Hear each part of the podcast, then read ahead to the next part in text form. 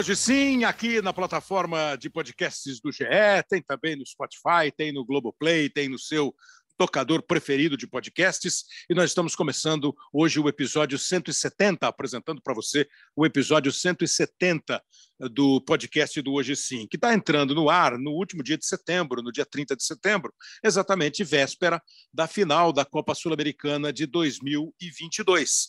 A final que será disputada em Córdoba, na Argentina, entre o São Paulo e o Independiente Del Valle. Independiente Del Valle, time enjoado, time que costuma apresentar bom futebol e vai ser provavelmente um adversário difícil para o São Paulo. Nós não vamos falar exatamente da final entre São Paulo e Independiente Del Valle, claro que ela vai dar uh, o caminho para esse nosso podcast, esse nosso episódio. Mas é exatamente a Copa Sul-Americana o nosso objetivo aqui da conversa. Se o São Paulo for campeão amanhã, o São Paulo se tornará bicampeão da Copa Sul-Americana. Foi campeão em 2012 e, o, e, aliás, é um título que o São Paulo comemorou pela metade. Né? Comemorou pela metade, não. O jogo foi disputado pela metade. Se você lembra, aquela partida contra o Tigre da Argentina, teve briga no intervalo, o time argentino não voltou e o São Paulo foi declarado campeão. Nós temos na história da Copa Sul-Americana dois títulos para um time brasileiro, apenas até agora para o Atlético Paranaense mas o São Paulo pode conquistar é, nesse ano o seu segundo troféu da Copa Sul-Americana. E tivemos outros, vamos passar aqui por alguns campeões e vamos tentar fazer a história da Sul-Americana aqui nesse episódio. É, eu, pessoalmente, não concordo muito, fico meio assim enjoado quando eu percebo uma certa subvalorização da Copa Sul-Americana. A Copa Sul-Americana, como se sabe, é o segundo torneio aqui da América do Sul. E ela tem uma história longa, né? É, é, essa ideia de ter um segundo campeonato, sabemos todos que a Libertadores é disputada desde 1960 e, obviamente, é o, o bolo mais chique do nosso continente em termos de disputa interclubes. A Copa Sul-Americana começou lá no, no meio dos anos 2000, eh, assim, a, a, tentativa de fazer vem muito longe. Né? Começou com a Copa Comembol, não sei se você vai lembrar, lá em 92 tinha uma Copa Comembol, Comembol é a sigla da Confederação Sul-Americana de Futebol, e a Copa Comembol foi disputada. Depois teve a Supercopa Sul-Americana, aí veio a Mercosul e a Merconorte, porque o Mercosul é, é, é, um conglomerado de países que agora foi integrando outros países da América do Sul, mas no começo era só aqui os países do Sul da América do Sul. Então teve Mercosul, é, Merconorte, aí a Mercosul ficou assim meio olhada de lado. Aí você se lembra teve uma Supercopa, teve uma Recopa, enfim. Mas em 2002, de fato, foi criada a Copa Sul-Americana e ela já se mantém. Estamos chegando então a 20 anos de Copa Sul-Americana desde 2022. Nesse ano de 2002, os times brasileiros resolveram não participar da competição. O São Lourenço foi o campeão. Aí, já em 2003, o Brasil entrou e tivemos um semifinalista, exatamente o São Paulo. O Cienciano do Peru foi o campeão, numa final com o River Plate. O São Lourenço foi campeão contra o Atlético Nacional eh, da Colômbia na primeira edição o São Paulo chegou à semifinal. Depois, os times brasileiros começaram a ficar um pouco mais interessados na competição. Em 2004, o Internacional chegou à semifinal, mas não foi campeão.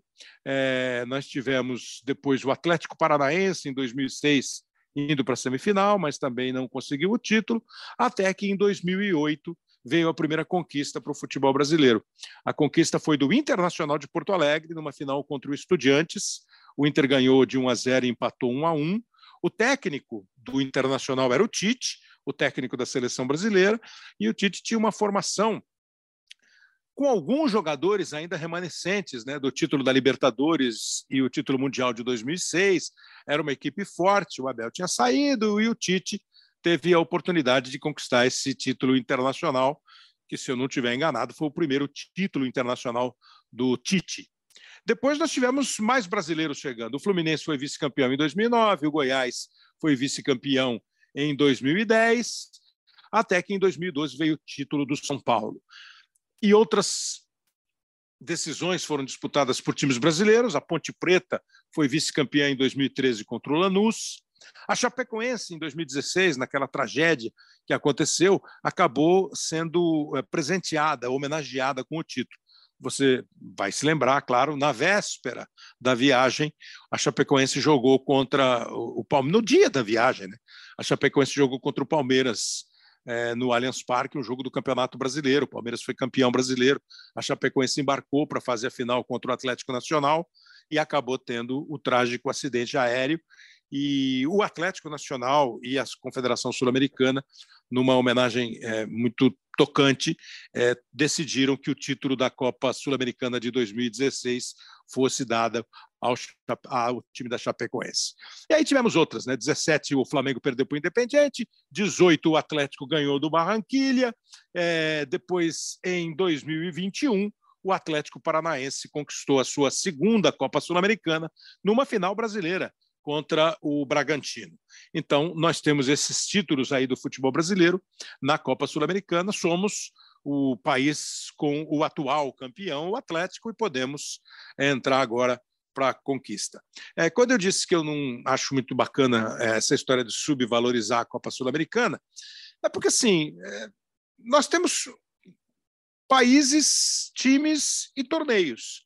Se entrar numas de comparar a Liga dos Campeões da Europa com a UEFA League, aí você vai pensar assim, pô, mas espera um pouquinho, como é que eu vou comparar? A Comebol tem 10 países, né?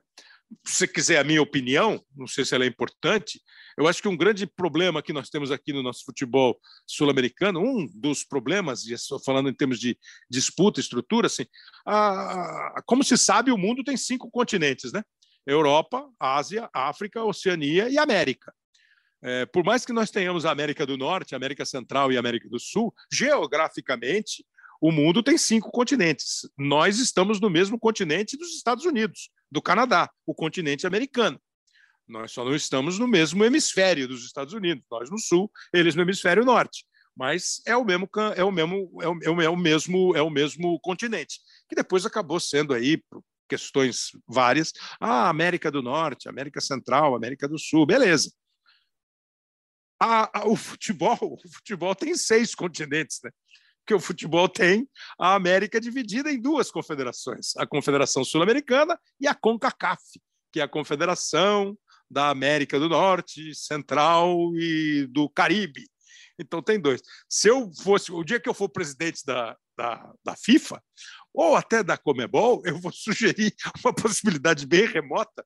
Eu vou sugerir que nós juntemos, por exemplo, por que, que a Libertadores da América não pode ter time da América toda? Você vai dividir lá, um do Canadá, dois dos Estados Unidos, do México, um, dois do, da CONCACAF, mais os times da América do Sul. Mas isso é um assunto para outro podcast. Nesse aqui, nós vamos falar da Sul-Americana. O que me incomoda um pouco é que, quando eu era moleque, a Liga dos Campeões não chamava Liga dos Campeões, né? era a Copa dos Campeões da Europa. Só os campeões nacionais europeus disputavam um torneio mata-mata. Aí tinha a Copa da UEFA, que era o segundo torneio. Bom, é mais legal participar da Libertadores? Ok é mais legal participar da Liga dos Campeões, mas os caras vão lá e disputam a, a Liga, a segunda Liga da Europa, ganham o título. Aqui nós tivemos um, um, um, uma majoração na premiação.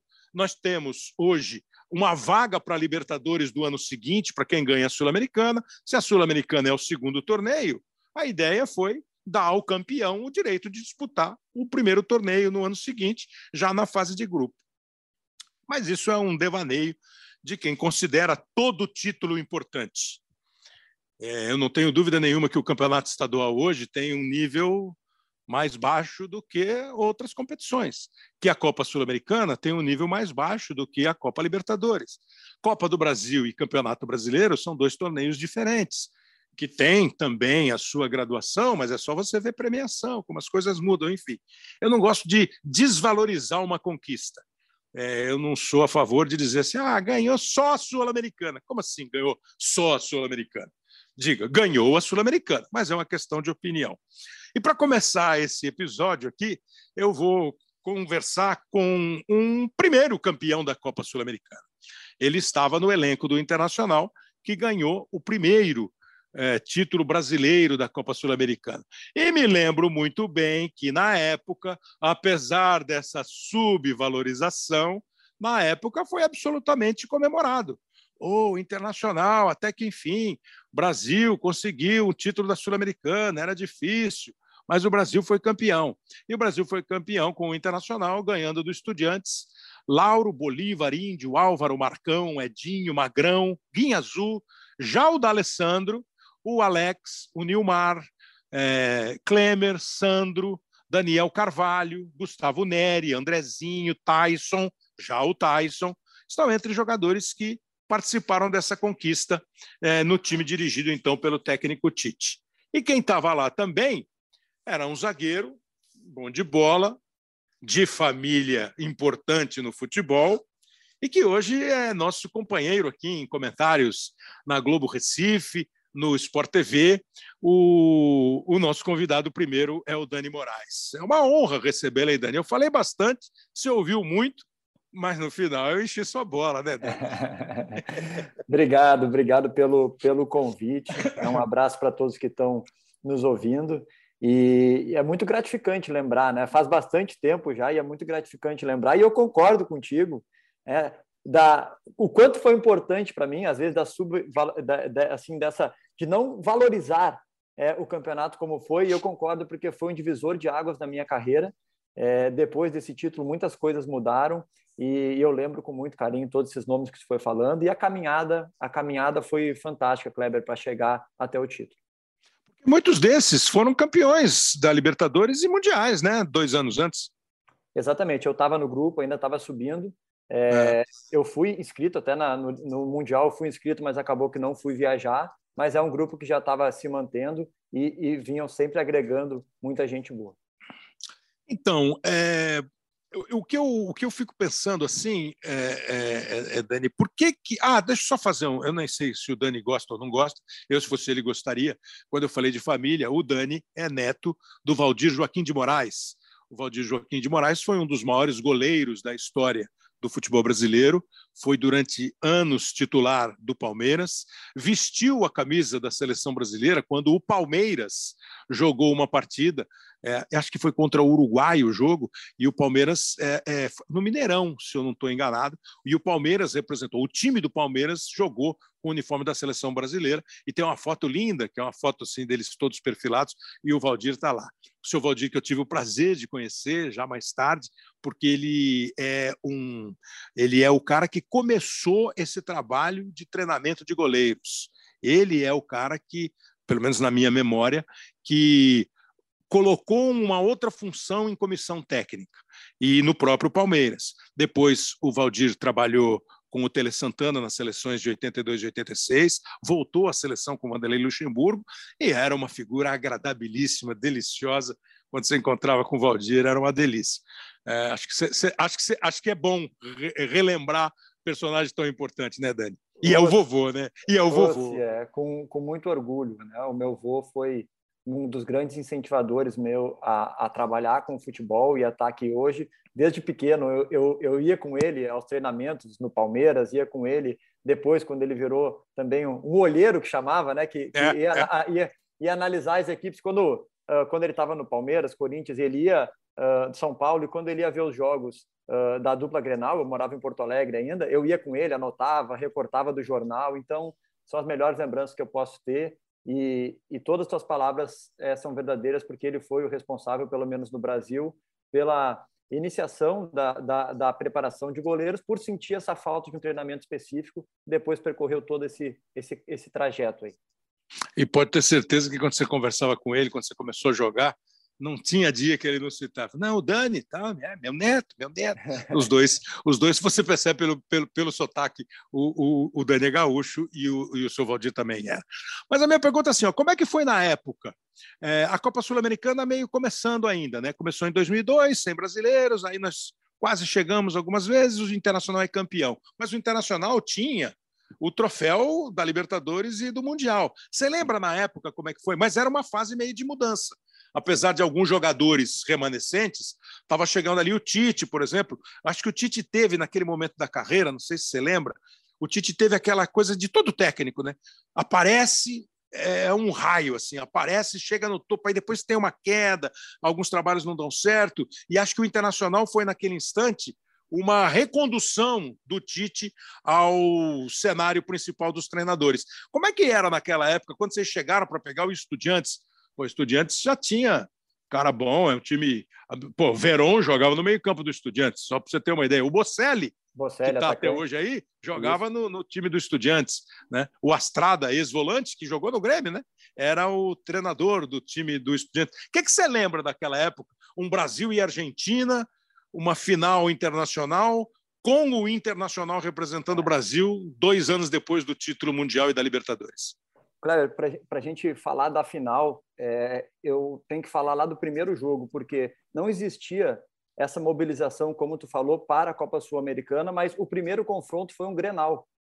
E, uhum. e, e o primeiro confronto, já sendo né, um, um, clássico, foi obrigado a colocar o time principal. Inclusive, eu não joguei esse jogo, eu tava. Que era eliminatório, né, Dani? Era, era, eliminatório, era, era, era primeiro, era, era, eram entre brasileiros, era eliminatório, porque não tinha, não tinha fase de grupos como tem hoje. E então a gente foi com força máxima, acabou sendo dois empates. Eu lembro que eu estava, naquela época só podiam 18 jogadores, né? Então eu tinha sido cortado, estava concentrado e fiquei vendo o jogo do estádio. E, e a gente passou. Tanto que quando a gente vai jogar com, na outra fase contra a Universidade Católica, quem vai é um time é um time é, alternativo, um time reserva. Só que o time reserva do Inter era Daniel Carvalho, era Tyson, era o Klemer, era uh, o, o, bom, é, o Gustavo Neri. Era um time muito poderoso também, junto com alguns meninos que estavam se projetando, é, e eu era um desses, desses atletas. A gente jogou com o time reserva essa, essas duas, esses dois jogos, passou, e aí começou a ficar sério o negócio, porque a gente pegou o Boca Juniors também. E aí voltou o time principal, né, sempre uh, alternando é, com assim com, com, jogadores da casa também, mas começou a ficar sério. Inclusive, é, a gente foi, acho que se não me engano, foi o primeiro time a ganhar do Boca Juniors é, lá dentro né, da Bomboneira. A gente ganhou de 2 a 1 um lá, um jogo épico também. Acabou passando do Boca. Aí a gente vai contra o Chivas, é um, um confronto que foi teoricamente mais simples. E aí a gente enfrenta o Estudiantes, né? aí já com foco total nessa Copa, buscando ser campeão. Inclusive, a gente estava jogando o Campeonato Brasileiro é, com a equipe reserva, que era essa que eu te falei, que jogou contra, contra a Universidade Católica. Né? E, e aí chegamos na final contra Estudiantes. Eu me lembro até hoje, aquele jogo, é, o jogo lá, eu não me lembro o nome do estádio, mas era um estádio menorzinho, mais acanhado, e a gente fez um trajeto e foi pedrada no ônibus e foi para e, e, a gente não conseguia chegar, a gente chegou em cima da hora do jogo e nós, nós tivemos um jogador expulso, o Guinazu foi expulso, e a gente ainda saiu, a gente conseguiu ganhar de 1 a 0. E aí tem uma. uma Ciudad de La Plata, o estádio. Exatamente. Pô, um trajeto assim muito difícil de chegar, é, era meio afastado de tudo. E tem um, uma história legal, é, uh, o D'Alessandro, final do jogo, eu estava no banco esse jogo, no final do jogo, o D'Alessandro, não sei se ele tinha saído ou se ele estava próximo ao Tite ali, e o Tite ia colocar o Tyson. E o Tyson estava aquecendo, estava no banco também. Só que a gente estava levando uma pressão federal. E, e aí o D'Alessandro, não, não, não, bota o Dani, bota o Dani para entrar. Eu entrei de volante ainda no finalzinho. Aí. É, é, é, aí eu entrei de volante, a gente acabou vencendo. E no jogo da volta, no Beira Rio, eu, a, a tendência era que eu ficasse no banco novamente. A gente jogou contra o Cruzeiro numa quarta-feira, no meio de semana, com o time reserva, acabamos ganhando o Cruzeiro, acabou a participação no Brasileiro e era após, é, após o último jogo do Brasileiro que ia ser a final da Sul-Americana. E de, depois, né, depois que joga, no outro dia faz um treinamento regenerativo, quem jogou, e eu, eu tinha feito uma corrida em volta do campo e estava sentado no banco olhando o treino de quem ia jogar. Daqui a pouco o Índio, o Índio, que era, que era o zagueiro titular, era o Índio e o Álvaro, o Índio torce o pé e fica, o pé fica inchado ele não consegue nem pisar no chão, e eu, e eu tô vendo o, o, o, o treino, e o Tite passa por mim e falou assim, ó, se prepara que tu vai jogar. aí, aí já mudou, né? Porque, pô, ficar no Mas, banco... a, a, vai, vai, vai, deu um arrepio, deu medo, ou é aquela história da calça de veludo ou bumbum de fora? Deu de, tu, de tudo um pouco, né? Deu o medo, claro, deu o arrepio, mas a oportunidade de jogar né, uma final e mudar a minha, a minha história, né? Para que comecei lá quem vem da base nem, nem sempre é muito fácil assim, né, de se provar dentro da, do clube. E já fui diferente para a concentração, né? Falou, pô, eu vou jogar, eu vou jogar, eu vou jogar, a pressão diferente. Mas aí a gente foi para o jogo, é, e dentro do jogo também tem uma coisa muito legal que eu até falei com o Tite dias atrás. É, no gol do Estudiantes, que é um cruzamento, eu tô marcando o zagueiro e ele faz tipo aquele bloqueio do basquete. Sim, assim, sim. E acaba que o meu, o meu, o meu, é, o meu marcador na época não se marcava é, a zona, não, era individual, mano a mano. E aí o meu, o meu jogador, ele, ele saiu e fez o gol, e cabeceou e fez o gol.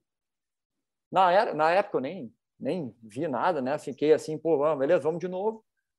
Mas depois, né, no, no, segundo tempo, no, na prorrogação, a gente perde o jogo e quando vai para a prorrogação, é, o gol sai de um cruzamento do D'Alessandro, onde eu cabeceio e o Andurra, o goleiro, faz uma defesaça é, do escanteio. E aí a bola sobra para o iluminado Nilmar, né, faz o gol. E mas eu comemoro assim como se fosse um gol meu até hoje. E por isso que se tornou mais inesquecível ainda porque foi como eu falei para ti foi um divisor de águas para mim uh, dentro do clube e também para fora.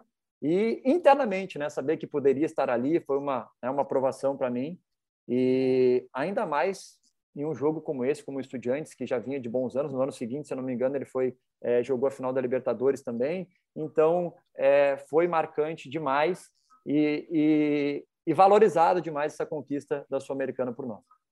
Você percebeu que o Dani é bom de história. O Dani, que hoje é comentarista, repito, né, dos nossos canais, da Globo Recife, do Sport TV, ele é bom comentarista e bom de história, mas ele meio que narrou o gol. Vamos ver se você narrou direito na voz da Rádio Gaúcha, no som da Rádio Gaúcha. Oito minutos, o Mineiro tem sete minutos para tentar o gol da vitória e por consequência do título.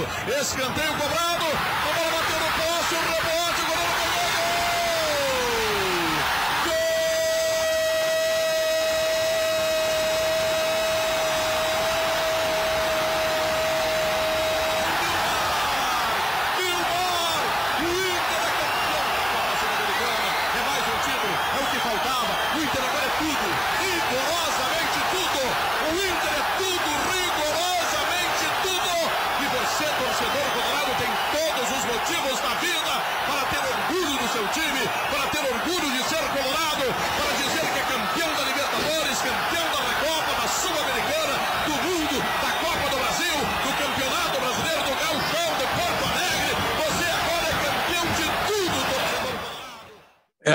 narração, posso estar enganado, mas é do Pedro Ernesto Denardim. É o Pedro Ernesto narrando o jogo. É, o, o, o, Dani falou do primeiro, o primeiro jogo, foi 1 um, a 0 para o Internacional lá, gol do Alex. Alex. Aí teve esse gol do Alaes, né, que fez o gol que acabou levando para a prorrogação, e aí o Nilmar fez esse gol. E isso aí eu nem, nem me tinha me tocado. O Pedro traz esse novo aspecto desse título, para você ver a importância do título.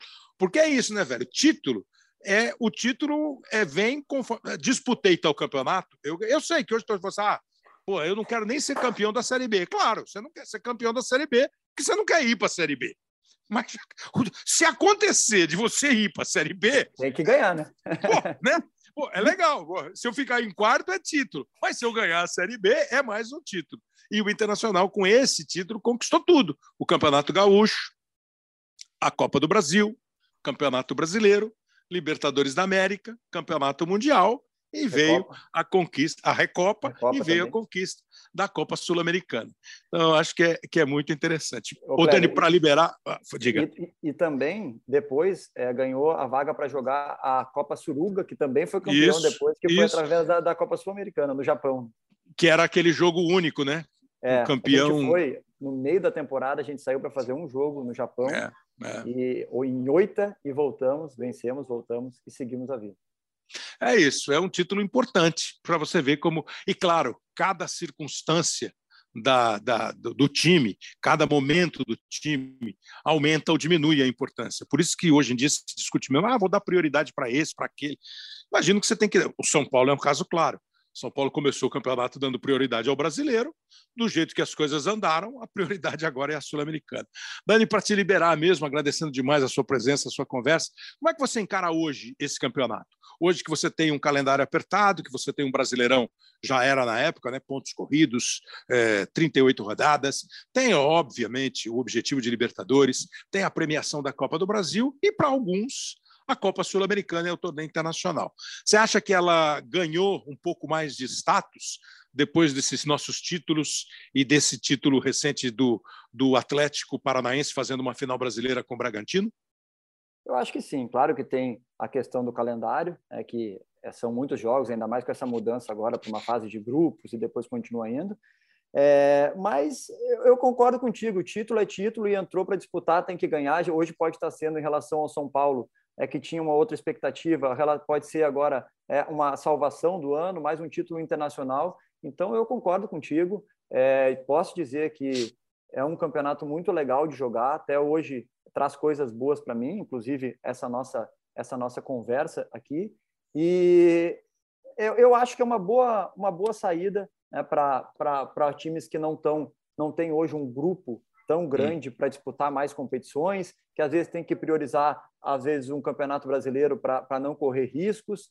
Então, eu vejo com muito bons olhos e acho que é, a gente está bem servido de, de, competições, inclusive da questão financeira que vem junto, da questão é, de, do campeão de tudo, né? Que, que é, é legal, é, é legal é, ter esse, esse, esse título. Assim, eu participei da década mais vencedora né, da história do Inter e, e por causa desse título também. Então, eu acho que é uma, é uma competição que eu simpatizo e, e tem é, crescido ao longo do tempo aí também. Muito bom. É, o Dani jogou no Internacional, passou pelo Botafogo, outros times, e foi jogar no Santa Cruz. Então a pergunta para o teu é que, como é que Recife é, seduziu o Dani Moraes para que ele não voltasse a Porto Alegre e ficasse ali pronto, estou aqui, é, em 2015, eu tive a oportunidade, um convite do, do Ricardinho, que também é nosso colega aqui. Eu tinha jogado com o Ricardinho no Bahia. Sim. E quando ele se tornou treinador, ele veio para o Santa Cruz. Ele me ligou, Dani, preciso de ti aqui. Eu, eu vim com ele. E a gente fez dois anos muito legais aqui, é, em 2015 e 2016, com acesso para a Série A, é, de 2015 para 2016. Uh, jogamos a Copa Sul-Americana, né? aí o Ricardinho já não estava, mas jogamos a Copa Sul-Americana aqui pelo Santa Cruz também. E, e aí eu saí, já, já um pouco mais experiente, já, já não era mais aquele menino de 23 anos que jogou a Sul-Americana pelo Inter, já com alguns outros objetivos, né, com família uh, constituída também. Eu tive a oportunidade de ir para a Coreia do Sul, fiquei alguns anos na Coreia, e quando eu voltei, é, minha família e eu optamos por Recife, por tudo que a gente já tinha construído aqui e por tudo que a gente é, queria construir também. E aí foram mais alguns anos é, totalmente radicado aqui. Adoro é, Porto Alegre, minha família que tá, continua lá também, mas hoje é a nossa vida aqui. Inclusive é, Recife também, que eu estou tendo essa oportunidade é, de, de, continuar dentro do futebol, de, de, de, estar junto com todos vocês aqui. Então é um lugar que me, me... e além do, do, calor e da praia, né? não, não, não, podemos não podemos mentir, porque eu faço inveja. Eu faço inveja porque acordo, vou jogar um futebol aqui, vou dar uma corrida na praia, aí eu mando para minha mãe para meu pai, lá tá 3, 4 graus, então não vamos, não podemos mentir também, mas, mas é uma, é uma, o Nordeste é muito acolhedor e, e por tudo que eu vivi aqui e continuo vivendo, é, eu hoje sou muito feliz aqui, é, mas pronto para sempre para próximos uh, desafios e objetivos, né? e, e mais muito feliz de estar aqui contigo e obrigado pela, pelo convite. Imagina, muito bom, mandou muito bem, a gente vai, vai começar a incomodar mais. Foi aprovado, mandou bem. O, o, o, o, Dani Moraes, campeão da Copa Sul-Americana de 2008 pelo Internacional, hoje nosso companheiro comentarista lá no Recife, no Sport TV. Obrigado, Dani. É, e continuando essa história da Copa Sul-Americana, você vai pegar em termos de títulos, né? É, o Defensa e Justiça da Argentina foi campeão em 2020, o, e todos esses que eu vou citar têm um título só. O Del Valle já foi campeão em 2019, finalista contra São Paulo, esse da Chapecoense em 16, Universidade do Chile em 2011, o Arsenal de Sarandi em 2007, Pachuca do México é, houve um momento em que os mexicanos participaram da Libertadores e da Sul-Americana, foi campeão em 2006.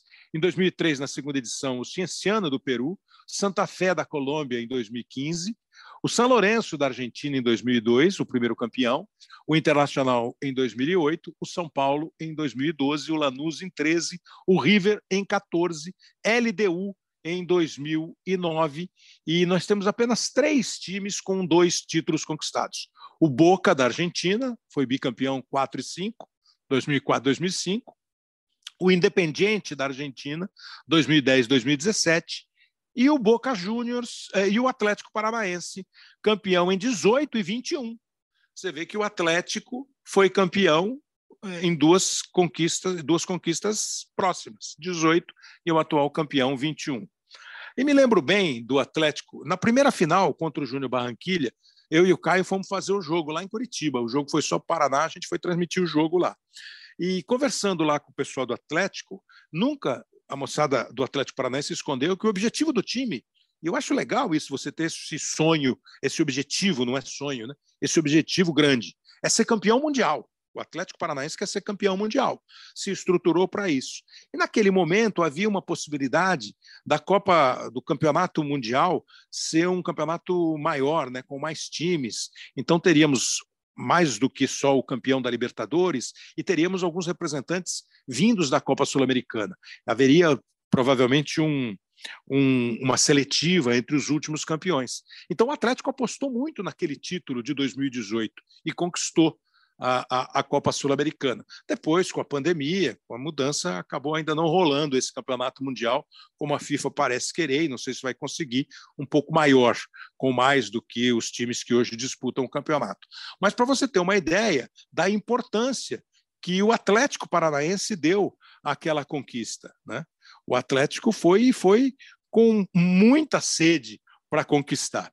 E nós gravamos aqui é, uma conversa com o Thiago Nunes. O Thiago Nunes estava aparecendo como treinador, o Thiago Nunes tinha assumido o Atlético, fazia. O, o Thiago tem, eu citei isso agora há pouco com o Dani do Tite, né? Tem muito isso da vida do treinador, né? O cara aparece, faz um grande trabalho, tenta aqui, tenta ali, as coisas não dão muito certo, como não deram para ele, como ele gostaria, imagino eu, que dessem no Corinthians e também no Grêmio. É, e daí o Thiago foi para o Ceará, agora o Thiago está esperando aquele momento de dar a volta outra vez, porque o trabalho dele no Atlético Paranaense, indiscutivelmente, foi muito bom com o título. Foi campeão de Copa do Brasil, foi campeão da Copa Sul-Americana. E nós conversamos com ele. A primeira pergunta feita, e o Thiago Nunes vai responder para a gente, é qual foi o significado para ele, treinador, naquele 2018, e para o Atlético Paranaense, conquistando um título internacional. O Atlético tinha sido vice-campeão da Libertadores em 2005, né? Perdeu para o São Paulo, o Atlético que vai disputar a final da Libertadores de novo esse ano contra o Flamengo. E aí, Tiago, qual foi o significado para você e para o Atlético aquela conquista da Sul-Americana? Fala Kleber, tudo bem, amigo? Grande prazer estar aqui participando desse podcast. Hoje sim, hoje sim, hoje sim mesmo. Hoje é dia de falar de Sul-Americana. É um prazer estar podendo compartilhar um pouquinho dessa experiência maravilhosa que eu tive na conquista da Sul-Americana, momentos inesquecíveis que, que foram e continuam, continuam sendo emblemáticos da minha trajetória, né? memórias aí que eu vou carregar para sempre. E olhando em, em, em, retrospectiva e também em perspectiva de tudo que, que vivemos né, desde então, sem dúvida alguma que a Copa Sul-Americana foi um divisor de águas na minha carreira, um momento principalmente né, de chegada ao mercado da Série A do futebol brasileiro. Um treinador que Alô? até então conhecido, que assumiu o Atlético Paranaense em meio a uma crise, em meio a dificuldades de resultados em, em, em meados da, da metade de, de 2018, onde realmente, né, temos que, que falar a verdade, o plano principal nunca foi a, a Sul-Americana, naquele momento onde assumimos a equipe. O plano principal era a manutenção do Atlético na Série A, era a retomada da confiança, era retomada de bons resultados, porque o Atlético passava por um momento muito delicado na, na Série A do brasileiro. E, paralelamente a isso, as coisas foram acontecendo. Né? Eu tenho uma lembrança muito forte que no jogo contra o Penharol, ainda na segunda fase da Copa Sul-Americana, nós colocamos um time misto no jogo da ida para jogar porque tínhamos a prioridade do brasileiro. Vencemos o Piarol num jogo em casa, um jogo encardido, difícil. E depois, a partir da vitória lá no Uruguai, né, num majestoso 4 a 1 a gente conseguiu ganhar confiança e entender que conseguiríamos caminhar bem nas duas competições. E caminhamos muito bem, tanto que chegamos numa final né, histórica, uh, ao final do ano com um nível de confiança muito alto, jogadores extremamente valorizados, Pablo, Rafael Veiga, Nicão, Cirino, Rony, né, Bruno Guimarães, Lúcio Gonzalez, Wellington, Thiago Heleno, Léo Pereira, Renan Lodge, Jonathan Santos, entre outros tantos aí que participaram dessa, dessa caminhada. A gente conseguiu chegar muito fortalecido naquela final, com uma arena tomada, uma lotação máxima, o recorde até então de público da Arena da Baixada e a oportunidade única de ser o primeiro grupo que representava o Atlético a ter uma conquista internacional na sua prateleira, né, dessa magnitude. Então, para mim, foi transformador. Né, eu não tinha a percepção que poderia, ah, em algum momento, conquistar um título sul-americano chegando na Série A na, na minha primeira temporada. E, e foi, foi realmente um, um, divisor de águas naquele momento para a minha carreira, para minha vida. E principalmente né, a perspectiva que depois de uma conquista dessa é possível, dá para ganhar, dá para chegar. Né? O Atlético passava naquele, eu lembro que naquelas vésperas de final, e você deve lembrar bem também, passava por uma repaginação. Era o momento onde o Atlético estava mudando uh, o seu modelo de camiseta, mudando o seu, seu emblema, mudando a sua marca, mudando o seu nome, né? agregando o H ao Atlético para criar algumas diferenças históricas e fazendo tudo isso com uma conquista de um título internacional acabou sendo um momento onde, onde ficou evidente que, que era um caminho para sucesso. Sabe? Então teve um significado especial para o clube, sendo a primeira conquista e sendo afirmada logo no dia seguinte essas mudanças né, que, que o presidente Petralha, junto com toda a equipe do Atlético, havia proposto. Então, reafirmando uma nova marca com uma chegada também de um novo título, um título especial na história do Atlético. É isso, é muito importante isso que o, que o, que o, que o Thiago Nunes lembra. Os jogos foram jogos duros, né? Foi um a um lá, foi um a um aqui em Curitiba e o Atlético foi campeão nas penalidades máximas por 4 a 3. Então o Atlético o, o, tinha um projeto e de dessas mudanças todas que o Tiago é, contou e conquistar um torneio internacional naquele momento pô, era lindo para aquele para aquele para aquele projeto ficar mais sólido. E não há dúvida né que o Atlético ganhou uma projeção. O Atlético que foi campeão brasileiro em 2001 o Atlético foi vice-campeão da Libertadores em 2005 e o Atlético tem o título, além dos títulos da Copa do Brasil, esse título em 2018 e o, o atual campeão. É, e um outro detalhe interessante, né? mas isso eu vou conversar mais para frente. Agora, só, só conta para mim, Tiago, como é que você vê então a Copa hoje? Você teve um momento ali que para você foi afirmação, para o Atlético foi uma virada, e hoje nós temos o Atlético campeão, uma final com o São Paulo enfrentando o Independiente Del Valle, é, e naquela papo que eu estava tendo com o Dani. Como é que você vê hoje o tamanho da Copa Sul-Americana? É uma competição charmosa, é uma competição que por muitas vezes acaba ficando em segundo plano, porque hoje com o número de vagas grandes né, que, o, que o futebol brasileiro tem alcançado na Libertadores e pré-Libertadores, equipes aí que normalmente não teriam essa possibilidade de disputar títulos, hoje estão tendo a possibilidade de disputar competições internacionais, somado ao momento do futebol brasileiro, né, que está muito por cima do restante do futebol sul-americano, faz com que equipes aí que muitas vezes estão brigando do meio de tabela para baixo tenham condições reais sim de disputar o título dessa competição. Basta ver aí a, a semifinal como, como aconteceu. Né? O São Paulo sim, não vai tão bem no brasileiro, mas hoje é um dos finalistas da competição. Somado a isso, né, teve uma semifinal importante aí com, com o Atlético Goianiense, que está brigando embaixo na tabela. Já tinha passado pelo Ceará, que fez uma primeira fase maravilhosa, né, um planejamento que eu tive uhum. oportunidade de participar um pouco também. A gente fez uma campanha muito boa na, na primeira fase lá. E, e depois, né, no outro lado, você vê o Melgar, por exemplo, eliminando o Internacional, um time do Peru, que é um futebol que não tem tanta representatividade no cenário sul-americano mas que tenha a chance de poder competir por uma competição como essa. Então hoje sim a Sul-Americana ficou, ficou mais importante do meu ponto de vista, né? tem a questão financeira, tem a questão da, do status da conquista, tem a oportunidade de disputar uma, uma, uma final uma final contra o campeão da Copa do Japão, lá do Japão, né, que é a antiga Suruga Bank e virou a Levian Cup, ao qual o Atlético venceu em 2019, onde vencemos o Shonan Belmari. E além disso, né, o caminho e a vaga direta para a Libertadores no ano seguinte. Então, é uma série de fatores que hoje eu vejo como importantes, que oportunizam a clubes que, que às vezes não têm a chance de estar, estarem nos primeiros postos do Campeonato Nacional, assim a, a estarem aí pleiteando uma, um status de campeão internacional e, e, tendo essa experiência. Ajuda muito o futebol brasileiro, ajuda o futebol sul-americano e eu tive, graças a Deus, aí a, a sorte e a competência de estar nesse momento ímpar, numa conquista maravilhosa, que fez parte, né, no segundo momento, de uma afirmação, né? ou seja, a conquista da Sul-Americana, reafirmada no ano seguinte com a conquista da Copa do Brasil, me colocou e, e, e, fortaleceu ainda mais a história do Atlético naquele momento. Manda um forte abraço, meu amigo. Parabéns mais uma vez pelo podcast. Né? Deus abençoe aí. E hoje sim, hoje é dia de sua Grande abraço. Muito bom.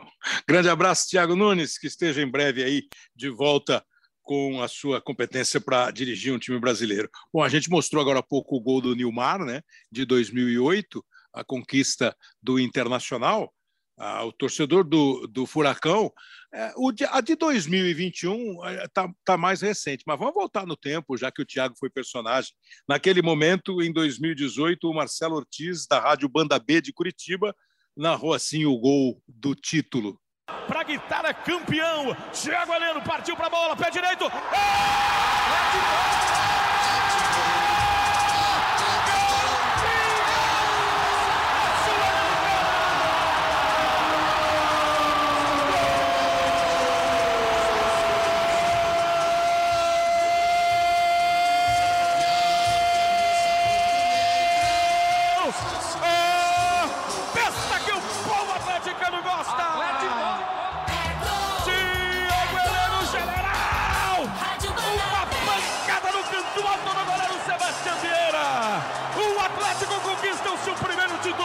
Internacional. De quebra, vaca na Libertadores da América de 2018.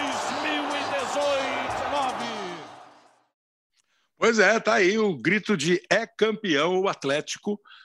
Repito, né, um dos dois, um dos três únicos times com três conquistas, a Copa que passou a ser, desde 2019, disputada a final em jogo único. Né? Em 2019, a final foi entre, entre o Del Valle e o Colón, da Argentina. O Del Valle foi campeão. É, depois nós tivemos é, em 2020 o Defesa e Justiça ganhando um título numa final argentina contra o Lanús e no ano passado a final brasileira entre Atlético e, e, e Bragantino, que foi no Uruguai. Esse ano na Argentina, em Córdoba. Vamos pegar mais um personagem campeão. E agora para falar exatamente do São Paulo. São Paulo faz a sua decisão. O São Paulo, estava vendo aqui, ó, dos times brasileiros, o São Paulo tem uma, uma história, assim, é, é o que eu mais vejo aqui, talvez junto com o Atlético, entre os times que chegaram mais longe. Ó, o São Paulo foi vice, foi, foi semifinalista em 2003. O São Paulo é, voltou a ser semifinalista em 2013, em 2014 e agora o São Paulo é finalista novamente em 2022. Além, obviamente, do título conquistado em 2012, quando o São Paulo empatou com o Tigre lá na Argentina, ganhou por 2 a 0 em São Paulo e se consagrou como também campeão da Sul-Americana. O técnico do São Paulo naquele momento era o Ney Franco. E agora eu vou conversar com o Ney, que nos dá o prazer de dar um tempinho aqui para a gente para conversar aqui no Hoje Sim. Ô Ney, você considera até hoje um meio título um meio título, porque só teve meio jogo. Aqui nada, né, Ney? A taça veio inteira, não é? Ô Kleber, hoje sim, hoje eu vou te explicar essa questão desse jogo. Cara, ô Kleber, eu, eu acho que aconteceu na, naquele dia no Morumbi, né, apenas um tempo de jogo, não pode nunca tirar o brilho daquela conquista, que foi claro. uma conquista assim, muito difícil, uma conquista no momento de São Paulo emocional de cobrança enorme, né? O clube vinha há quatro anos sem ganhar um título, né? E alguns anos também sem disputar a Copa Libertadores.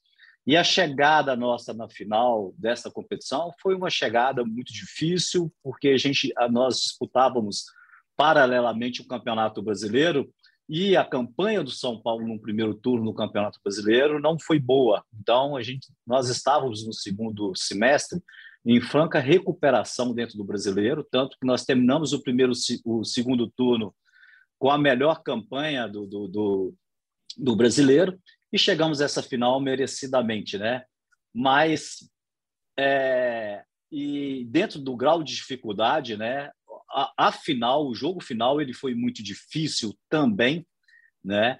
E pena que foi um tempo só, que poderíamos ter dado uma alegria maior ao nosso torcedor, porque estávamos jogando bem, poderia ser três, quatro, e agora sim, obrigado pelo convite, Cléber, de participar com você nesse podcast.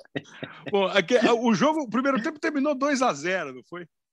foi? Exatamente, 2 a 0 um jogo muito truncado, um jogo muito violento, principalmente pela parte do adversário, né?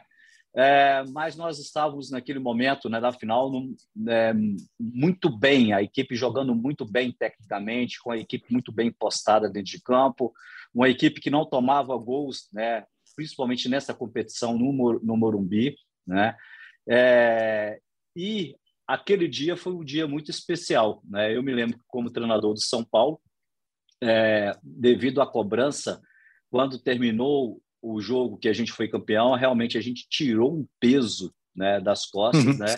E devolvemos aí uh, o São Paulo, né, é, numa situação de título, um título inédito, né? Para o São Paulo, para um clube que é acostumado com títulos internacionais.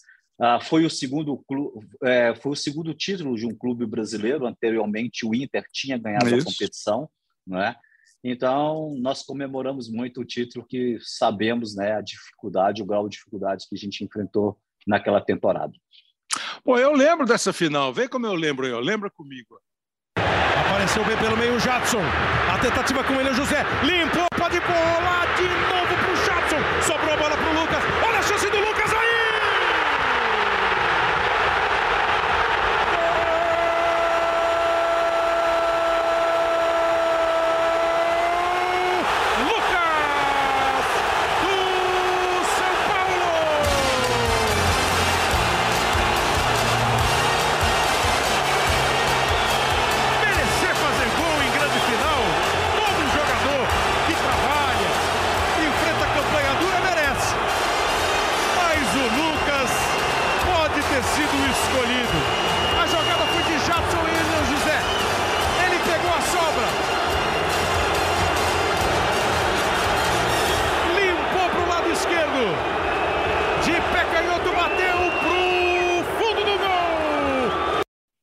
modestamente, eu devo dizer que eu narrei direitinho esse gol aí. Ô, oh, Kleber, deixa eu te falar. É, é, esse, esse jogo me traz muitas emoções, lembranças, né, cara?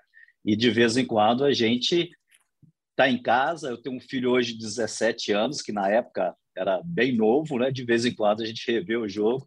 E realmente a sua transmissão né, foi, foi muito bacana, tá de parabéns. Deu né, algo a mais para a gente nessa competição e que a gente vai levar aí, né? Levo na lembrança e a gente tem os registros em casa também e é sempre muito bom rever. Bom, o jogo foi 0 a 0 lá na Argentina, né, contra o Tigre, e aí esse primeiro tempo terminou 2 a 0 O Lucas fez esse gol aí aos 22 e o Oswaldo aos 28. Logo depois, o, o, o São Paulo é, fez o segundo gol e praticamente é, fechou a conta. O Lucas tá, foi eleito o melhor jogador da Copa Sul-Americana, o melhor jogador da final da Copa Sul-Americana. Você lembra o time na ponta da, da, da língua, assim, não? Ah, que lembro, jogou a final? Lembro, sim. Lembro sim, e fazer uh, um comentário em cima, já que você falou do Lucas, ele foi muito profissional, né? O Lucas já estava negociado, né? E realmente o segundo Ele estava indo para o PSG, né? Para o Paris Saint-Germain, né? Exatamente. Nós tivemos um segundo semestre muito bom em 2012, com números muito bons, tanto no brasileiro como, no, no é, como na Copa do Brasil. E o Lucas foi um dos destaques nessa parte ofensiva. Né? A gente tinha o Rogério, com toda a sua experiência, seu nome no São Paulo, né? Eu adaptei o Paulo Miranda, que era um, um zagueiro de origem, coloquei ele como lateral direito e liberei o Cortez, jogou um lateral né, bem, bem procurando o fundo do lado esquerdo, né? Então era na lateral o Paulo Miranda, na outra o Cortez, uma dupla de zaga formada por Rodolfo e, e Tolói, né? É, dava uma sustentação muito boa defensiva essa linha de quatro, né? É, dois volantes no momento muito bom, Wellington e Denilson, né? Jogávamos com meia centralizado que era o Jadson, e em 2012 a gente já jogava, né? Como o futebol está sendo jogado no Brasil hoje, com dois pontas, né? O Lucas do lado direito, o Oswaldo do lado esquerdo. E nesse jogo específico, o Luiz Fabiano não jogou, né? O Luiz Fabiano é. ele foi expulso lá no jogo, no primeiro jogo, e jogamos com o William José, que foi um jogador sim, importantíssimo também na campanha, principalmente no nosso confronto, né? Com a Laú no Chile, é, onde ele fez dois gols lá na, nas quartas de final né? E, e deu um passaporte para a gente chegar a essa final de, de campeonato. Como é que é? Então, o Rogério eh, se aposentou, hoje é técnico, pode ser campeão pelo São Paulo, jogando contra o, o nós estamos, repito, gravando na véspera da final, São Paulo e Del Valle. Então, o Paulo Miranda ainda está em atividade, o, o, o Rodolfo ainda está jogando, não? Rodolfo ainda está jogando? Rodolfo, Parou? Rodolfo jogou, Rodolfo jogou ano passado, né? E parou. Esse ano, é, eu não sei se esse, nessa temporada é. ele jogou. Né? O Tolói está na seleção da Itália, né? tem Isso. nacionalidade italiana e está na seleção da Itália, e o Cortez estava até outro dia no, no Grêmio, Havaí. agora estava no Havaí. É. No Aí meio campo uhum. o Wellington, que está no Internacional, né? Está no Fluminense, o Wellington. É, o Wellington no Fluminense. no Fluminense. O Wellington, que era do Internacional, está no Fluminense, jogou outro dia um, uma partida aí com o time do Diniz. O Denilson, não sei onde está. Acho que parou o Denilson. Parou? E aí qual, é, uhum. aí, qual era, qual era o Jadson. O Jadson, tá, né? Jadson, é, que começa a jogada. Aí Lucas não jogou, Luiz Fabiano jogou o, o William, William José, José, e falta um. E tá o Oswaldo, que está no CSA. O Oswaldo, o Oswaldo. É, pois é, quase todo mundo ainda em atividade numa final que já está indo para 10 anos. É, o que eu estava. O, o, Lucas, você falou do profissionalismo dele, ele foi vendido por 108 milhões e foi para Paris. A final foi em dezembro, uh, o, o, segundo jogo, dia, dia 12 de dezembro, e ele foi para Paris para começar a vida dele no Paris Saint-Germain, ele que hoje está no Tottenham da Inglaterra.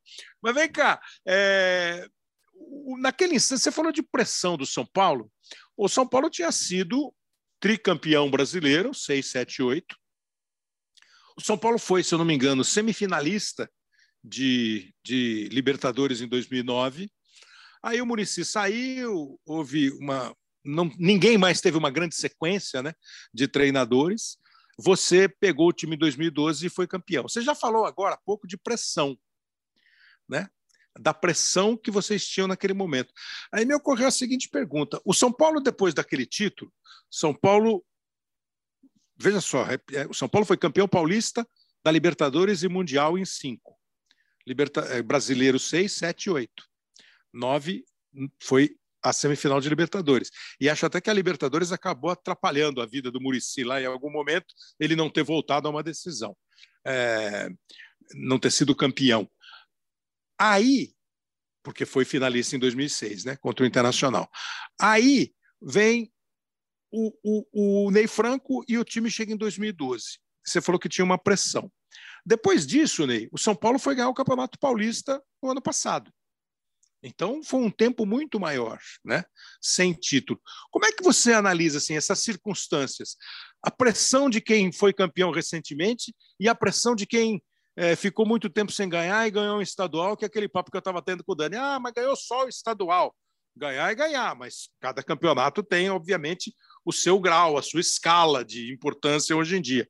Como é que são essas pressões? São todas iguais ou elas têm diferenças, Ney? Olha, primeiramente, quando você está trabalhando num clube né, grande com, com São Paulo, que tem, além da sua torcida apaixonada, ela é, é um clube muito solicitado pela, pelos meios de comunicação, a pressão é, ela é ela é diária quando o título ele não vem né? E essa pressão é, ela não tem tempo ela pode ser no início da competição no meio da competição e também quando você chega a uma final né então hoje né, pelas experiências que eu, que eu já tenho passando em outros clubes no próprio São Paulo chegando em final né a semana de uma final e o dia de uma final né, principalmente num clube que há muito tempo não ganha e que tem uma cobrança muito grande, você tem que ter esse controle emocional enorme, né? tanto para desenvolver trabalhos durante a semana, né? tanto a comissão técnica como, como os jogadores, e enquanto a bola não rola, cara, assim, a, o nível de ansiedade ele é muito alto. Então você tem que ter vários profissionais no seu entorno de você para trabalhar isso com a sua comissão técnica e com os atletas, né? E, e teve uma, e tem uma particularidade, uma particularidade específica para esse confronto do São Paulo que foi diferente da nossa. Quando a gente chegou na final em 2012, né, o São Paulo também já tinha alguns anos que não disputava Libertadores. Você falou, nós fizemos a final no dia 12 de dezembro. Uhum. É, uma, semana, uma semana antes tinha terminado o Campeonato Brasileiro e a gente já tinha conseguido uma classificação para Libertadores é, para a próxima temporada com o quarto colocado no Brasileiro. Isso tirou um pouquinho do peso para a final, né? Perfeito. Porque o projeto nosso no segundo tour, no segundo semestre, né, eu peguei a equipe no mês de julho, após a eliminação da Copa do Brasil, do, do, do, do São Paulo, o objetivo era conseguir uma vaga para, para Libertadores. Então, esse, essa, essa final sendo depois é, do brasileiro, e a gente com essa vaga garantida, tirou um pouquinho essa pressão. Eu vejo hoje né, uma pressão maior para essa final do São Paulo, porque né, a, pelo Campeonato Brasileiro está muito difícil de conseguir essa vaga, né? então tem uma pressão dupla né, por pelo título e por essa possibilidade de disputar uma Libertadores na próxima temporada, que a gente sabe que é uma equipe que vai disputar uma Libertadores, a programação, né, a elaboração de um plano para o ano seguinte, para outra temporada, ele é muito diferente, porque é uma competição desejada pelo clube, principalmente por, pelo seu torcedor. Né? Então, eu acho que amanhã, e um detalhe, é um jogo único também. Né? É, na, nossa é. época, na nossa época foram dois jogos, né? então é um jogo que não que o erro, né, ele é fatal. Então, talvez você não tenha tempo para recuperar, não te dá a oportunidade para recuperar no próximo jogo, né? Então, é um jogo é, complicado, complexo né, do, do, do, São Paulo e, e a gente avalia que é um, dentro desse equilíbrio, esse lado emocional, ele pesa muito. Então, mas assim, é, é você toca nos aspectos muito interessantes. Quer dizer, você lembra que em 2012 você já tinha vaga para a Libertadores de 2013 garantida. Então, o título já foi um pedaço a mais de chocolate, né? Você já tinha lá o, o bolo bonitinho, aí veio um chocolate mais bonitão, né? Ficou a cereja. É, a cereja. Porque foi um campeonato a partir de aquele ano o, o, o, Fluminense foi campeão brasileiro, né, em 2012, e o São Paulo, lembra aí o Ney, ficou em quarto lugar, então estava com a vaga na Libertadores garantida. Que hoje tem isso, que também foi citado pelo Ney Franco, uma importância gigante na hora de você pensar a próxima temporada. O que eu vou disputar, é, quais são os meus projetos, as minhas projeções em relação a prêmio, título, conquista, e a partir disso, claro, de mexer, melhorar, mudar o elenco que você tem. Não me parece, há, duas semanas nós fizemos um, um episódio aqui né, com o, o, o diretor do, do Corinthians, o Roberto Andrade, e com o diretor do São Paulo, o Carlos Belmonte. E eu perguntei para o Belmonte sobre o Rogério, ele falou: não há hipótese nenhuma do São Paulo decidir pela saída do Rogério. O Rogério é o nosso treinador para 2023, a não ser que ele, no meio do caminho, até lá, etc. e tal. Mas demonstrou 100% de Rogério no São Paulo pela visão do São Paulo.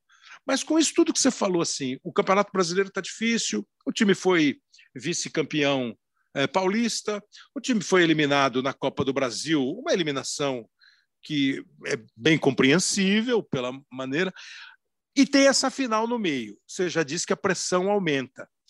E a preparação para o jogo muda? Porque você deve ter vivido uma série de vezes assim: ah, vou dar prioridade para esse, vou dar prioridade para aquele. É, agora, parênteses para uma opinião que você pode discordar. Eu acho que a prioridade, primeiro o clube dá, né?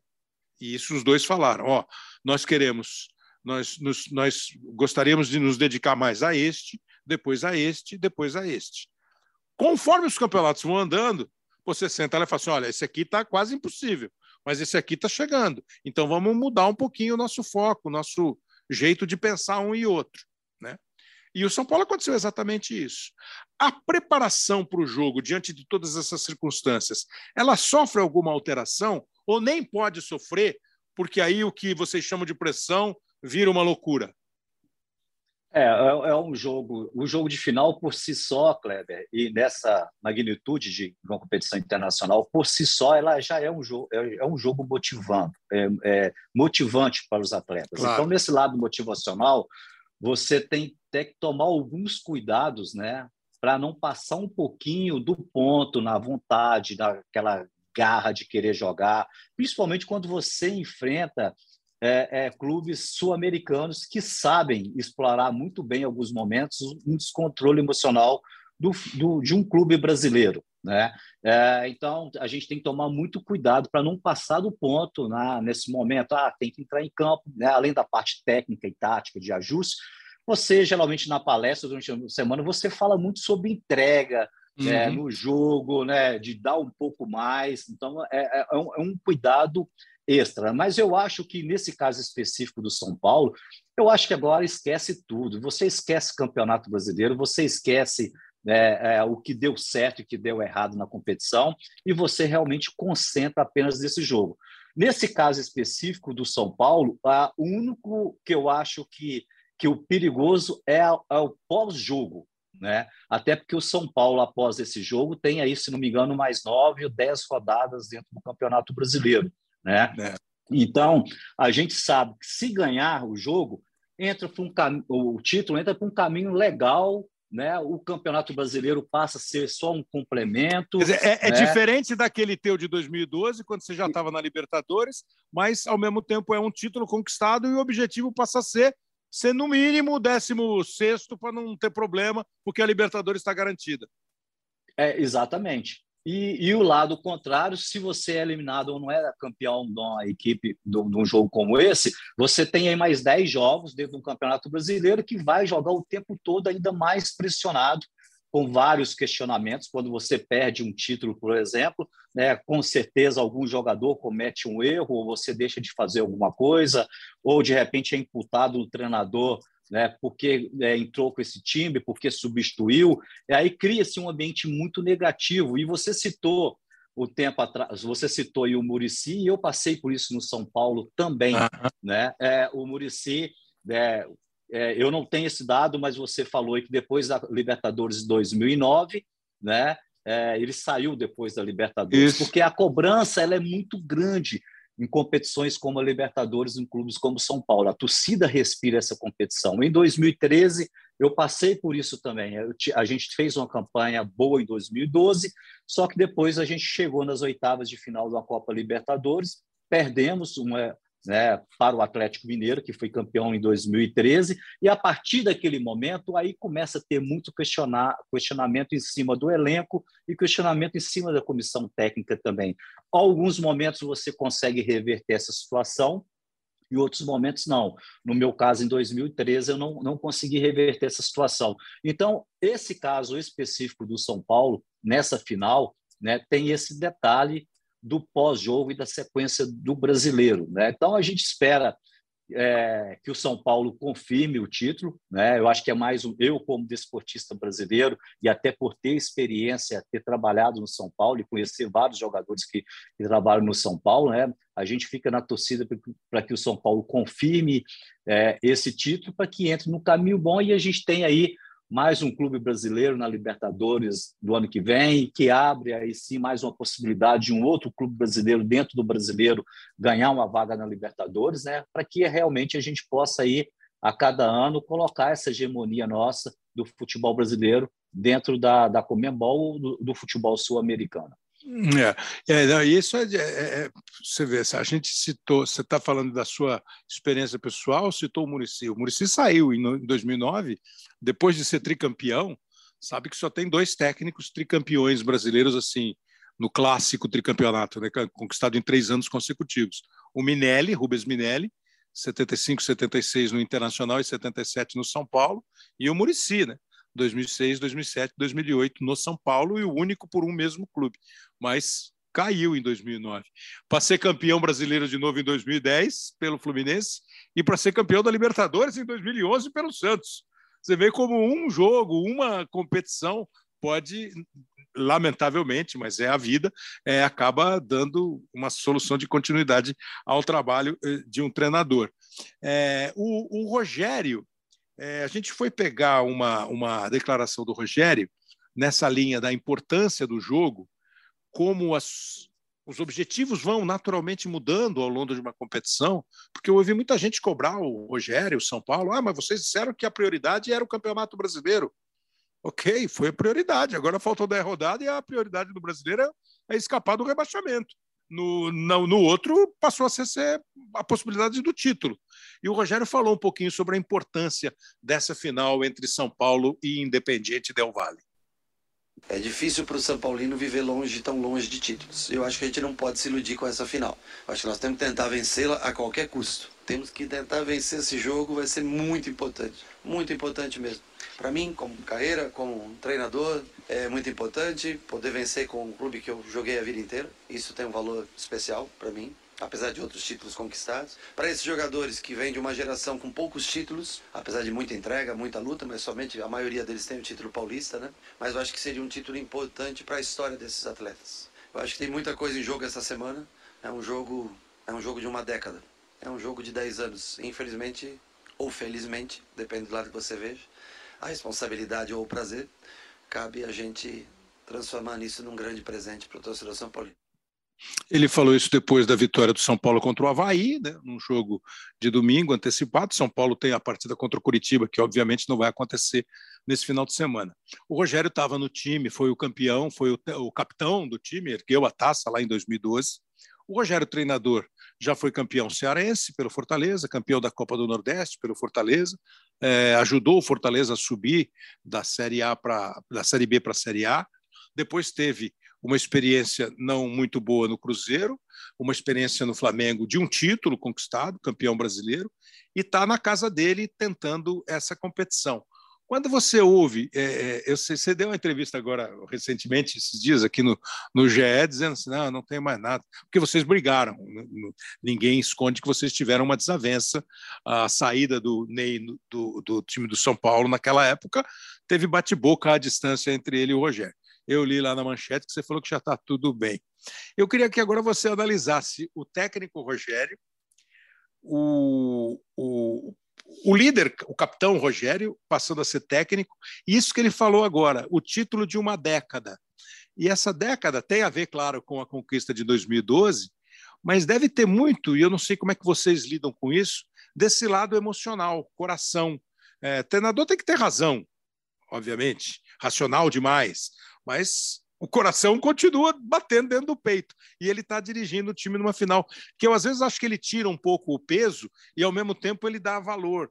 Que talvez seja uma estratégia do cara que está no time de coração para ganhar um campeonato depois de tanto tempo. É complicado lidar com isso, Ney? Ou dá para lidar na boa, pelo que você conhece dele, por exemplo, e até pelo seu estilo de técnico?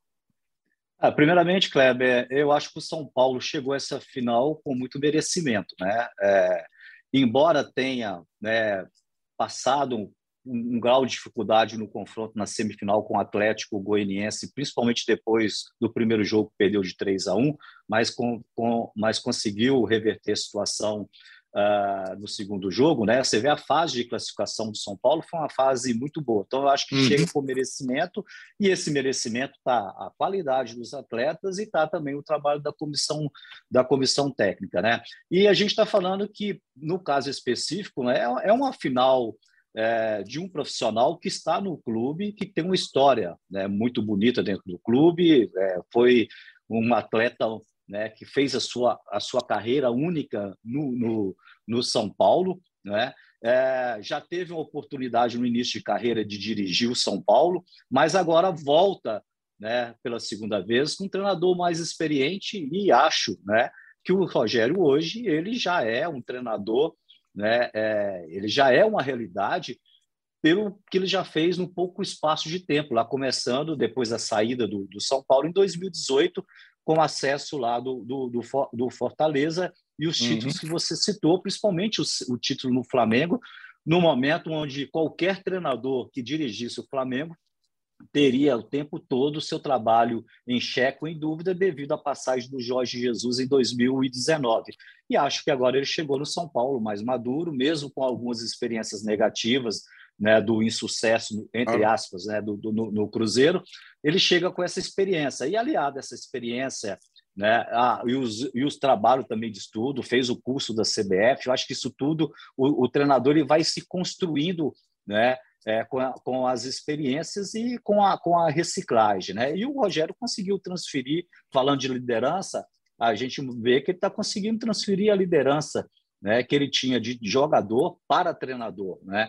Então, é, hoje ele está num clube que ele conhece né, todos os cantinhos do clube, os caminhos, as trilhas, né? sabe quem é quem, é, tem um respeito enorme pelo torcedor, pela mídia, principalmente pela mídia local. Né? Então, eu acho que tem um ambiente muito favorável né, para que o Rogério entre nesse jogo né, é, mais tranquilo. Né? A responsabilidade ela é enorme, mas ele é sabedor né, que ele tem, pelo histórico dele, né, uma confiança enorme do torcedor, né, é, principalmente do torcedor são paulino e da direção. Né? Eu acho que isso dá uma tranquilidade ma ma maior para tomar as decisões antes no pré-jogo, durante a semana, no, no, durante o jogo, durante o intervalo, né, que são é, atuações, o jogo, né, as atuações do jogo têm que ser decisivas, principalmente as atuações no intervalo, independente do resultado, tem que ser deciso, é, uma atuação pontual, né?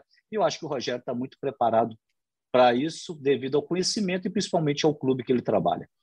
Muito bom. É, o, a gente está gravando esse episódio 170 do Hoje Sim no dia 30 de setembro na véspera da final entre Independiente Del Valle e São Paulo, lá na Argentina.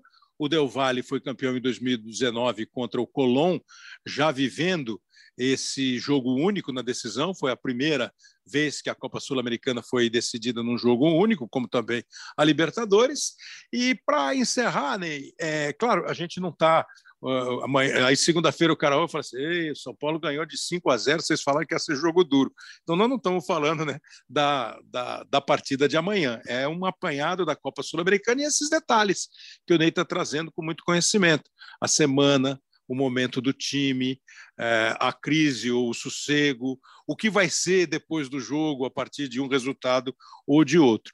E uma outra característica que eu acho legal da Sul-Americana é assim, muita gente é, com o currículo ainda é, com poucas páginas, conseguindo chegar num, num momento de, de, conquista. Eu acho que em 2012 você já tinha umas duas, três páginas já escritas, você já não estava, então, começo de carreira assim. Como o Alberto Valentim, que apesar de ter tempo, é o atual campeão, e é um técnico que ainda vai buscando o seu espaço. Né? Ele foi campeão no Atlético Paranaense. O Thiago Nunes, que acabou de gravar, dar um depoimento aqui para gente em 2018. O próprio Independiente foi campeão com Miguel Ángel Ramírez, um espanhol que chegou aqui arrebentando na América do Sul, no Del Valle, e já não conseguiu brilhar no Internacional. É... E o Tite, lá em 2008, vivia um momento diferente da carreira, né? Estava precisando retomar o que ele já tinha feito lá em 2001 tal. Então eu queria que você me dissesse um pouquinho sobre isso, assim, esse sobe e desce e a sul-americana especialmente, porque eu comecei o programa, né, dizendo que eu não concordava muito com a subvalorização de um título. Eu tenho, obviamente, eh, concordo com a é, graduação de importância de títulos. Né? O brasileiro, a Libertadores, a Copa do Brasil, são mais do que o estadual, do que a Sul-Americana, né? como eventualmente para algum time europeu, a Liga dos Campeões vai ser mais importante do que um novo campeonato nacional, e para outros, né, o campeonato nacional é a conquista da, da vida. Então, eu queria que você falasse um pouquinho sobre isso, esses sobe e desce, e sobre o que você pensa hoje da Copa Sul-Americana, nesse ambiente aí de tantas competições no calendário do futebol mundial. Ô, é notório que na, no calendário da Comembol ah, nós temos duas competições, né, a Libertadores e a Sul-Americana. A, a, Libertadores é a principal competição né, da, da entidade, mas a gente vê na Sul-Americana um crescimento nos últimos anos interessante, né? Tanto e até a qualidade técnica é, aumentou, por exemplo, o Independente do de, de Vale, ele, é, o, o, São Paulo fez um caminho o, o interessante para chegar na final. O, o, Independente fez um outro. Ele saiu da Libertadores e veio para, para uhum. a, a Sul-Americana. Isso mostra que ganhou em qualidade técnica também. Ela está ganhando a cada ano. E também ganhando em termos de, de, de, de premiação. Vamos fazer uma comparação do Brasil à Copa do Brasil a Copa no Brasil hoje ela tem um grau de importância dentro do nosso calendário, né, pela qualidade técnica e pelo que ela distribui em termos de econômico, né? Claro. Então a sul-americana ela está chegando nesse nível também, né? E cabe aos clubes brasileiros, né, que disputam essa competição, né, ter essa oportunidade de ganhar um título assim internacional, né? Então a, a, a, a, competição hoje ela é uma competição charmosa, ela é uma, ela é uma competição respeitada pra, por todo o clube. Nenhum clube hoje vai dar o seu posicionamento conquistado né, é, é, por, por mérito dentro de uma competição como o Campeonato Brasileiro, ceder disputar uma Copa Sul-Americana, porque ela tem uma, uma valorização hoje. Então, eu acho que ela é uma competição que ela cresceu, né? e ela, não vou falar que ela se nivelou a, a Libertadores, mas ela está chegando num patamar o que a Copa do Brasil aconteceu hoje no, no, no brasileiro. Hoje tem um determinado momento no, na, na, no nosso calendário brasileiro que você, alguns clubes, acabam abrindo mão do campeonato brasileiro em prol de uma conquista da Copa do Brasil, pelos valores e a possibilidade real de estar dentro de uma Libertadores no ano seguinte. E a Sul-Americana também dá essa possibilidade no ano seguinte de competir né, a, a, a, competição maior da Comebol, que é uma Copa Libertadores. Né? E hoje todo treinador, todo jogador quer ter esse gostinho de ter esse título. E título é título, é volta olímpica. O Ney falou de premiação. Estou vendo o noticiário aqui. Até agora, o São Paulo já conquistou 25 milhões em premiações. E se ganhar o jogo amanhã, leva mais quase 30 milhões. Então, evidentemente é, que isso ajuda é. bastante. Né? Ajuda, ajuda. Dá, mais, dá mais pelas situações que todo clube brasileiro hoje passa. Claro, né? claro. É, financeiramente. Você terminar uma temporada dentro do seu planejamento de orçamento, né? Todo clube faz isso lá no início da temporada e calcula o brasileiro, a gente tem que chegar em tal. Copa do Brasil chega até em tal fase para ganhar tanto. A Sul-Americana, Libertadores. E você é um objetivo também a conquistar dentro do clube, além do título, né? você ter esse, é, esse aporte financeiro né, dentro da temporada que no final né, todos que trabalham no meio de futebol sabem que você contribuiu para que o clube também se beneficiasse dessa parte financeira. Claro, isso é muito bom ouvir os profissionais de dentro do futebol, aqueles que vivem esses momentos, porque para muita gente fica romântico, não, clube de futebol não é banco, não tem que dar lucro. Mas hoje em dia, mais do que sempre, é, um orçamento é, mais gordinho vai ajudar o time a ganhar mais dentro do campo. E não tem como escapar. É, claro, para o torcedor fica essa ideia. Para o torcedor, para o profissional, para o técnico, para o jogador, para quem vai transmitir o jogo, pô, é campeão, levanta taça, dá volta olímpica, tem festa, é lindo. Além disso, tem todo esse lado é, de estruturação, de dinheiro a mais. E que a gente. Olha, foi, foi muito legal você participar. Assim, é aniversário de 10 anos de um título do Ney Franco. E que isso sirva de bons fluidos para o São Paulo. É, insisto, a gente está gravando no dia 30 de setembro, no dia primeiro a final boa sorte aí para o futebol brasileiro, para o São Paulo Futebol Clube, para conquistar o resultado contra o Independiente. E a gente aproveitou para falar um pouquinho da Copa Sul-Americana, que começou ali como um patinho feio, mas tal qual a fábula, já é hoje quase um cisne. Ney, obrigado demais, cara. Obrigado, Kleber. Só, só fazer um complemento, Kleber, a importância de um título na vida de um profissional. Né? Então, essa ah. semana eu estou sendo muito solicitado Tá vendo? Para entrevista, falando da Sul-Americana e, e, também sendo solicitado pela imprensa do Rio na próxima semana sobre também a final da Copa, Copa do Brasil, onde eu fui campeão com o Flamengo, né? Então, claro. Então isso, isso depois de um tempo que a gente começa a realmente botar na balança a importância de títulos na vida de um profissional. Muito boa, muito boa observação. Obrigado, Ney Franco. Obrigado a você que acompanhou mais esse episódio, 170 do Hoje Sim, que na semana que vem vai estar de volta. Programa que tem o Pedro Suaide, o Lucas Garbelotto e o Léo Bianchi como produtores e editores, e você sempre como nosso convidado especial. Valeu, grande abraço, até semana.